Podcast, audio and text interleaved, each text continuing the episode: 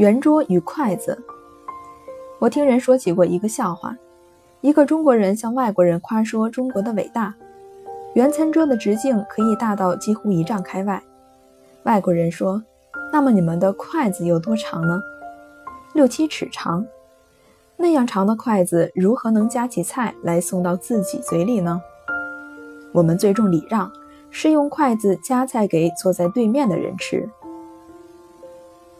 大圆桌我是看见过的，不过加盖上去的圆桌面是定制的大型圆餐桌，周遭至少可以坐二十四个人，宽宽绰绰的，一点也不挤，绝无菜碗长须头上过，酒壶频向耳边洒的现象。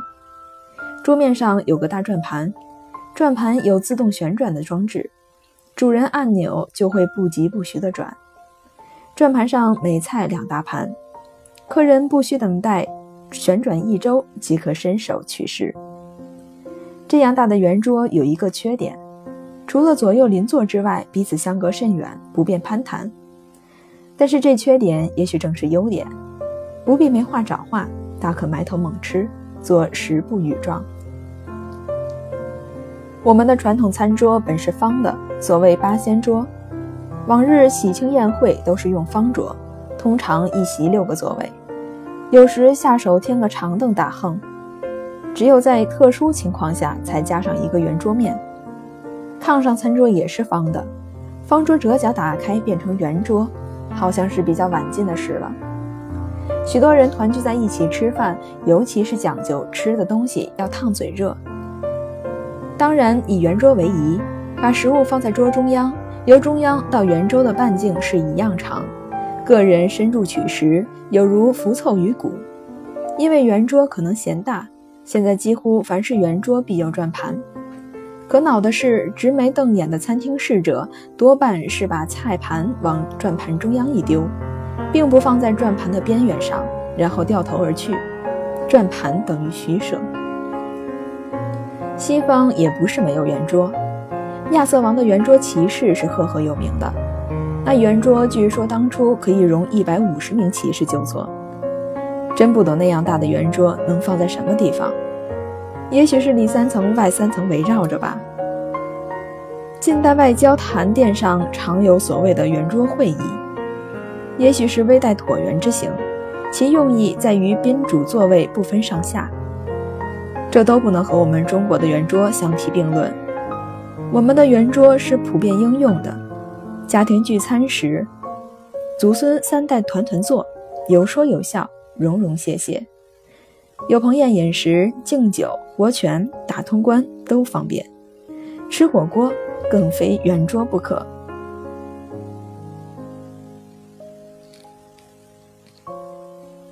筷子是我们的一大发明。原始人吃东西用手抓，比不会用手抓的禽兽已经进步很多。而两根筷子则等于是用手指的延伸，比猿猴使用树枝弄东西又进一步。筷子运用起来可以灵活无比，能夹能戳能搓能挑能爬能掰能包，凡是手指能做的动作，筷子都能。没人却道筷子是何时何人发明的。如果《史记》所载不虚，纣为象柱而箕子息。纣王使用象牙筷子，而箕子忍气吞声的叹气。象牙筷子的历史可说是很久远了。柱原是侧竹子做的筷子，又做夹木头做的筷子。象牙筷子并没有什么好，怕烫，容易变色。假象牙筷子颜色不对，没有纹理，更容易变色。而且在吃香酥鸭的时候，拉扯用力稍猛，就会咔嚓一声断为两截。倒是竹筷子最好，香妃竹固然好，普通竹也不错。修油漆固然好，本色尤佳。做祖父母的往往喜欢使用银柱，通常是短短细细的，怕分量过重，这只是为了表示其地位之尊崇。金柱我尚未见过。恐怕未必中用。柱之长短不等，湖南的筷子特长，盘子也特大，但是没有长到烤肉的筷子那样。西方人学习用筷子那副笨相可笑，可是我们幼时开始使用筷子的时候，又何尝不是像狗熊耍扁担？稍长，我们使筷子的伎俩都精了，都太精了。相传少林绝技之一是举箸能夹住迎面飞来的弹丸，据说是先从筷子捕捉苍蝇练成的一种功夫。一般人当然没有这种本领。可是，在餐桌之上，我们也常有机会看到某些人使用筷子的一些招数。一般菜上桌，有人挥动筷子如舞长矛，如野火烧天，横扫全境；有人胆大心细，彻底翻腾如拨草寻蛇；更有人在汤菜碗里夹起一块肉，掂掂之后又放下，再捡起一块，再掂掂，再放下，最后才选择比较中意的一块。夹起来送进血盆大口之后，还要把筷子横在嘴里吮一下。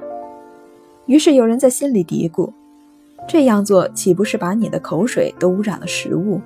岂不是让大家都于无意中吃了你的口水？其实口水未必脏，我们自己吃东西都是伴着口水吃下去的，不吃东西的时候也常咽口水的。不过那是自己的口水，不嫌脏。别人的口水也未必脏，我不相信谁在热恋中没有大口大口咽过难分彼此的一些口水。怕的是口中带有病菌，传染给别人和被人传染给自己都不太好。毛病不是出在筷子上，是出在我们吃的方式上。六十多年前，我的学校里来了一位教英语的老师，我只记得他姓钟。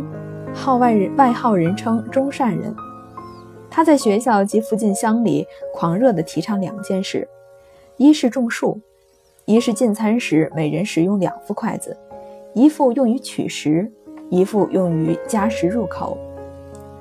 植树容易，一年只有一度；两副筷子则至爱难行。谁有那样的耐心，每餐两副筷子此起彼落的交换使用？此今许多人家以及若干餐馆，筷子仍是人各一双，但是菜盘汤碗各附一个公用的大匙。这个办法比较简便，解决了胡吃口水的问题。东洋御料理老早就使用木质的短小的筷子，用毕即丢弃。人家能，为什么我们不能？我愿象牙筷子、乌木筷子以及种种珍奇贵重的筷子都保存起来，将来。作为古董赏玩。